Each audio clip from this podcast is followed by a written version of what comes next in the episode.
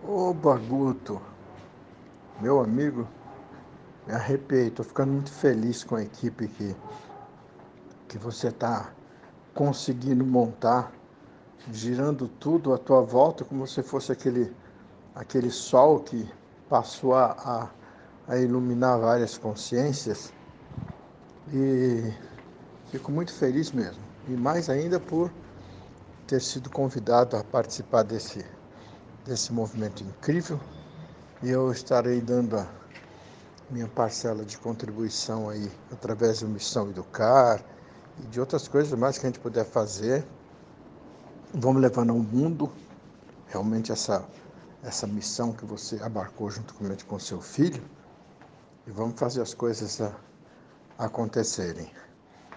Porque o pessoal sempre fala, ah, mas isso ah, sempre tem aqueles que, ah, mas isso não sei o quê, mas isso é aquilo, aquilo outro.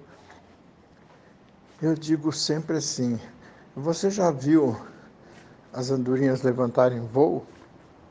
Se elas levantam todo de uma vez, onde elas juntam tudo e falam assim, agora vamos, um, dois, três e já? Não. Mesmo que você diga um, dois, três e já, uma sai em primeiro. E mais do que sair em primeiro e chegar em primeiro, até contei essa história assim, no, num texto meu do, no canal do YouTube. É, aqui chegar em primeiro lugar não necessariamente precisa ser a líder. Que a líder, de repente, ela vai por último. E por que ela chegou em último, a líder?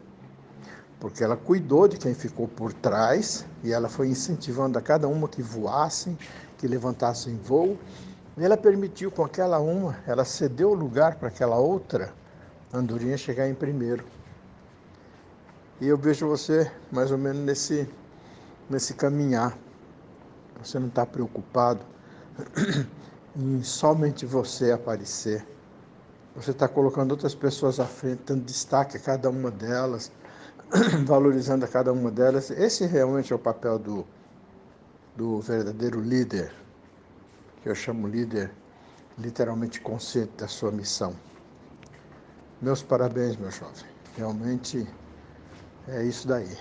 É uma luta, é um trabalho incansável. Não importa. É como se diz assim, acho que é a tâmara.